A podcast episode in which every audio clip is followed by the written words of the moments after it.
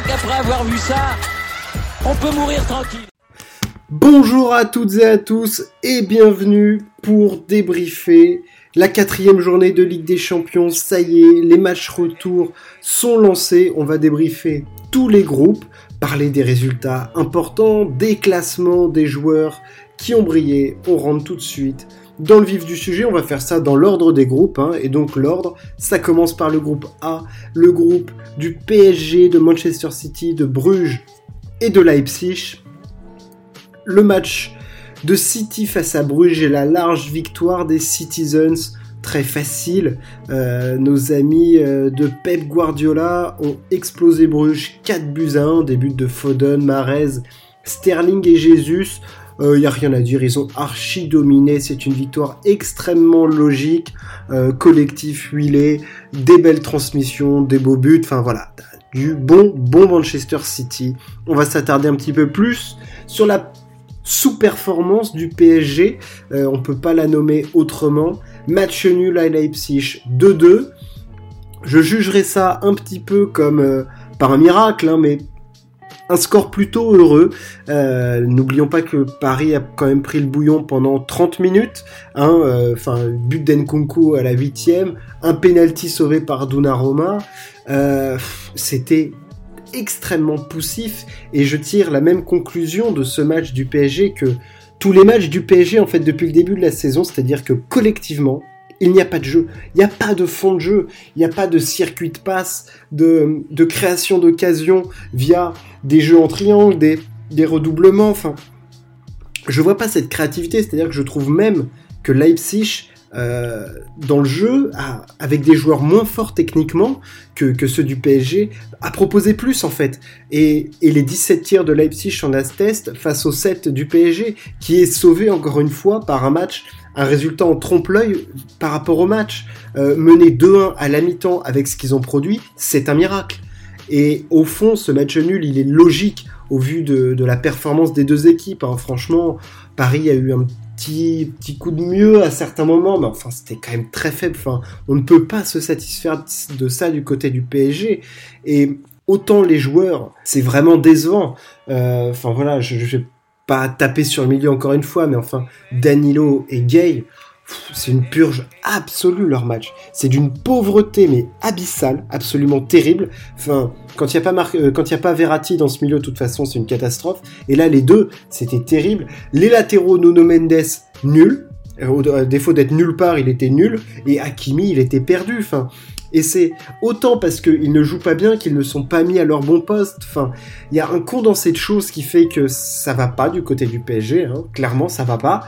Et et, oui, évidemment, on a envie de parler de Pochettino parce que ça fait 50 matchs maintenant qu'il est là. Et, clairement, je ne vois aucune amélioration. Dans le jeu, je ne vois rien. J'ai l'impression que même ça s'appauvrit au fil des matchs. Là, il faut se rendre compte de la pauvreté du, jeu du PSG. C'est-à-dire qu'il n'y a rien. C'est creux, c'est vide. Et, et, franchement, tu peux pas t'attendre à ça avec les joueurs qu'ils ont. Tu peux pas t'attendre à ça. Alors, est-ce qu'il doit faire jouer autrement pour avoir des meilleurs latéraux Est-ce qu'il peut pas repenser son milieu de terrain Pourquoi il met pas Ander Herrera qui est le meilleur milieu de terrain du PSG depuis le début de saison? Pourquoi? Pourquoi tu mets Danilo? Enfin, il y a tellement de questions. Enfin, parfois son coaching me paraît lunaire à, Pochettino et je sais pas. Je, sais pas. Est-ce que euh, les joueurs ne lui disent euh, non, c'est pas toi qui décide. Enfin, je me rends pas compte. Euh, voilà, de ce que dit Pochettino à ses joueurs, c'est très curieux et encore une fois déçu du match du PSG. Et bon, alors pour la qualif, hein, il n'y a pas de, souci, hein. mais bon, 9 points pour City, 8 pour Paris, 4 pour Bruges, 1 pour Leipzig.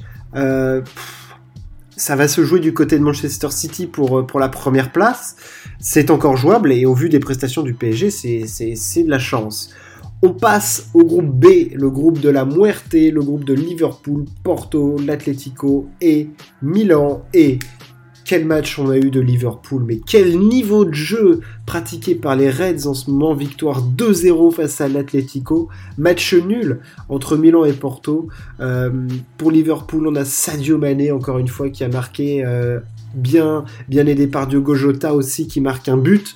Euh, quel match des Reds. Enfin, ils ont pulvérisé l'Atlético Madrid. Vraiment, vraiment, vraiment, vraiment. En plus, le carton rouge de Felipe euh, n'arrange rien à nos amis madrilènes. Mais waouh, wow, les Colchoneros, qu'est-ce qu'ils ont pris dans la tronchetta Mamma mia, c'était absolument terrible, mais le niveau de jeu des Reds en ce moment, et notamment de Mohamed Salah, qui depuis un mois est peut-être le meilleur joueur du monde, euh, waouh, impressionnant, enfin, les circulations de passes, la vitesse de jeu, enfin, il y a une impression de, de puissance vraiment qu'on a retrouvé des Reds euh, des années 2018-2019, là où ils étaient au top. Euh, voilà, on a retrouvé un petit peu ça, ce second souffle avec un Alexander Arnold qui, qui montre bah, qu'il est peut-être le meilleur latéral droit du monde. Euh, au milieu de terrain, c'est hyper puissant et en attaque, c'est le feu. Enfin, voilà, et encore, il n'y avait pas leur latéral gauche. Enfin, voilà, il manque. Enfin, je suis sous le charme de cette équipe. franchement, quand tu vois le jeu qui pratique. Waouh quoi, voilà, et puis tu peux refaire rentrer Thiago Alcantara, tu peux faire rentrer un petit Origi, et les joueurs savent tout de suite ce qu'ils doivent faire. Enfin voilà, quand tu vois ce que fait Liverpool et ce que fait Paris, mais waouh quoi, enfin je veux dire en termes de connaissance de, de ce que les joueurs doivent faire, de mise en place tactique, ils sont sur une autre galaxie, ils sont sur une autre planète, et dans leur groupe, ils sont donc en tête avec un perfect 12 points, 13 buts marqués, 5 buts encaissés. Porto est deuxième avec 5 points, l'Atlético troisième avec 4 et le Milan est dernier avec 1 point. tout n'est pas joué, les trois équipes peuvent encore se qualifier, euh, Porto, l'Atlético et Milan, pour la phase finale de cette Ligue des Champions. On passe au groupe C. L'Ajax, Dortmund, Sporting, Besiktas. Je vais faire vite. L'Ajax a encore gagné. En réaction face à Dortmund, mais qui sont ah là là, ils sont, ils sont revenus, hein, l'Ajax, euh, Sébastien Haller a encore marqué, Dujan Tadic, Davy Klassen. Alors oui, Dortmund était réduit euh, à 10 depuis la 30e, mais encore un bon match de l'Ajax, hyper réaliste, 5 tirs cadrés, 3 buts, enfin voilà, on a retrouvé euh, les Néerlandais à leur top, hein, enfin voilà, ça c'est hyper intéressant et le Sporting a pulvérisé Besiktas 4 à 0. Au niveau du classement, on a donc l'Ajax qui a 12 points, Dortmund et Sporting à égalité à 6 points et Besiktas 0 points, 4 défaites, une très très belle prestation, 2 buts marqués, 12 encaissés, c'est propre, quitte à faire de la merde, autant bien le faire comme je dis. Comme j'aime à le dire, le groupe D, le groupe du Real Madrid, de l'Inter, du Sheriff et du Shakhtar. Rien ne va plus pour le Sheriff, encore battu par l'Inter. Euh, les choses rentrent dans l'ordre, mais rien n'est fait dans ce groupe, clairement pas. Tout est à jouer. Benzema a encore porté le Real Madrid. Euh, voilà, Karim Benzema, euh, de toute façon, il est dans la forme de, est sa vie, mais il est vraiment en plénitude de ses moyens, du contrôle de son jeu. 2 buts à 1. C'était un match plutôt équilibré quand même, hein, globalement, une petite domination du Real, mais il y en a eu pour les deux côtés et le Real s'en sort. Hein, là, c'est, je sais pas si on peut dire que c'est l'expérience qui a joué, mais bon voilà, on les connaît. Hein. Au, milieu de terrain, ça changeait pas. Casemiro, Kroos, Modric. Euh, voilà, Benzema devant. Enfin, il y a quelque chose dans cette équipe, en tout cas, ça joue plutôt pas mal. Ancelotti arrive à faire monter cette, cette mayonnaise. Et, et, cette victoire était très très importante face au Shakhtar. De son côté, l'Inter remonte un petit peu dans ce groupe, victoire 3 buts 1 face au Sheriff, ça ça va faire du bien aux interistes. Et du coup au niveau du classement, euh, là aussi c'est intéressant. Le Real Madrid a 9 points, l'Inter en a 7, le Sheriff dégringole et n'a plus que 6 points si je ne m'abuse. Oui, c'est bien cela.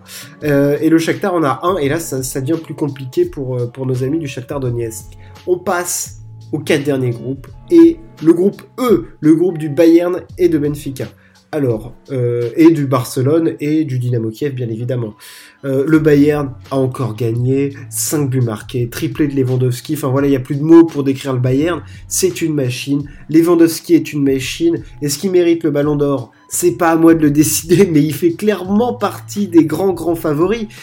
Serge Gnabry joue très très bien au foot en ce moment, enfin voilà, 24 tirs, 12 cadrés, enfin la machine bavaroise quoi, waouh.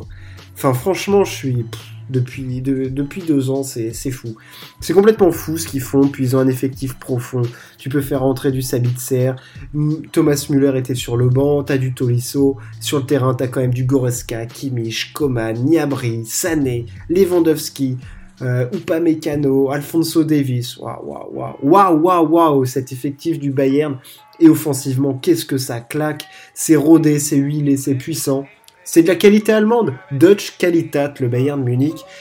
5 buts à 2, euh, voilà, ça roule dessus. Ça roule sur les équipes, pas comme le Barça qui s'impose grâce à un but de sa pépite maison en dessous Fati. Euh, voilà, encore poussif le Barça. Hein. Je vais pas m'étaler encore sur, euh, sur les performances du Barça qui sont piètres collectivement mauvaises. on notera que Ousmane Dembélé s'est encore blessé en revenant à la compétition, une fois de plus. Est-ce que ça nous surprend? Non. mais voilà. Il va y avoir un nouveau entraîneur. Euh, est-ce que c'est pas la meilleure nouvelle que Coman se soit barré? Je pense que si. Euh, mais à voir euh, maintenant les compos qui vont être faites par, par Barjuan et par Xavi si jamais c'est lui qui est nommé sur le banc. Mais le Barça ne peut pas se satisfaire de ça. En tout cas, pour l'instant, le taf est fait à moitié.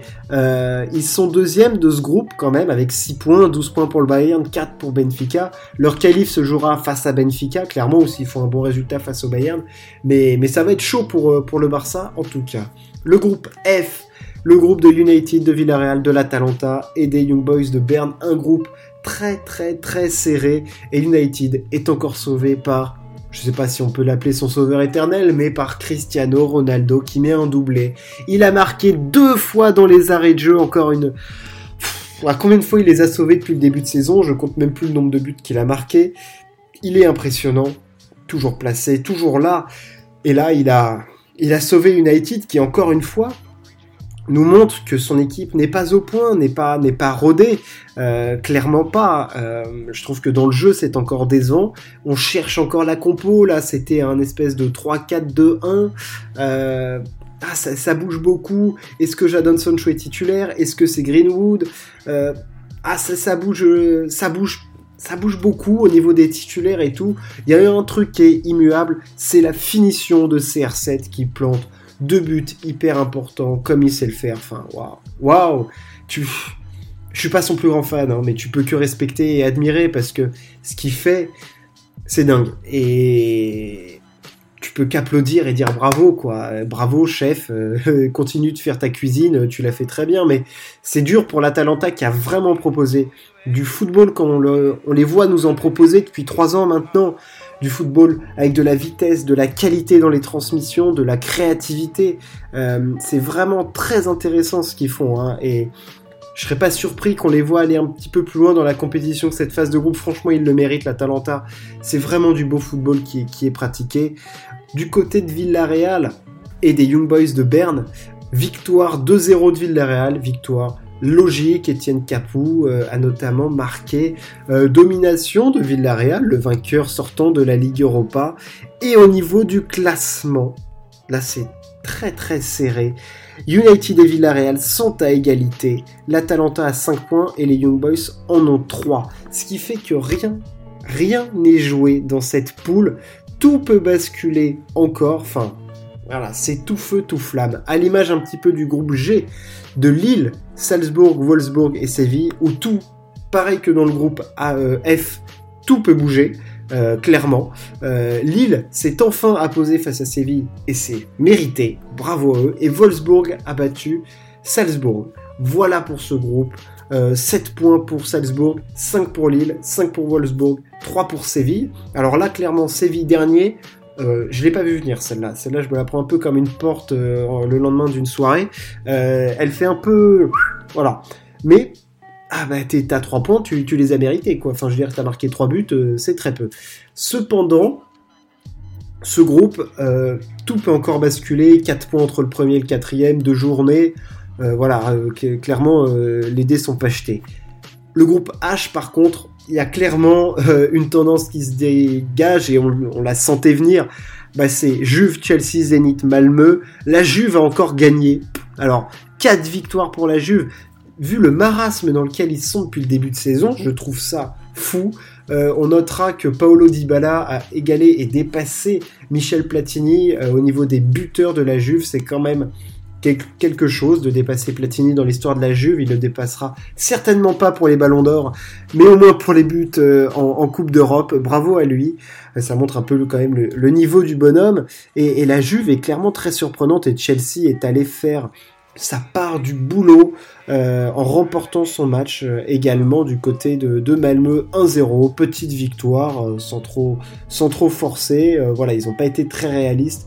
Un petit but d'Akim Ziyech suffisait au bonheur des Blues. Voilà pour cette journée de Ligue des Champions. On se retrouve nous très très vite pour parler de tennis et de la fin du Rolex Paris Masters. Ce week-end, il y aura de la Formule 1 et on la débriefera bien évidemment ensemble. On se retrouve très très prochainement.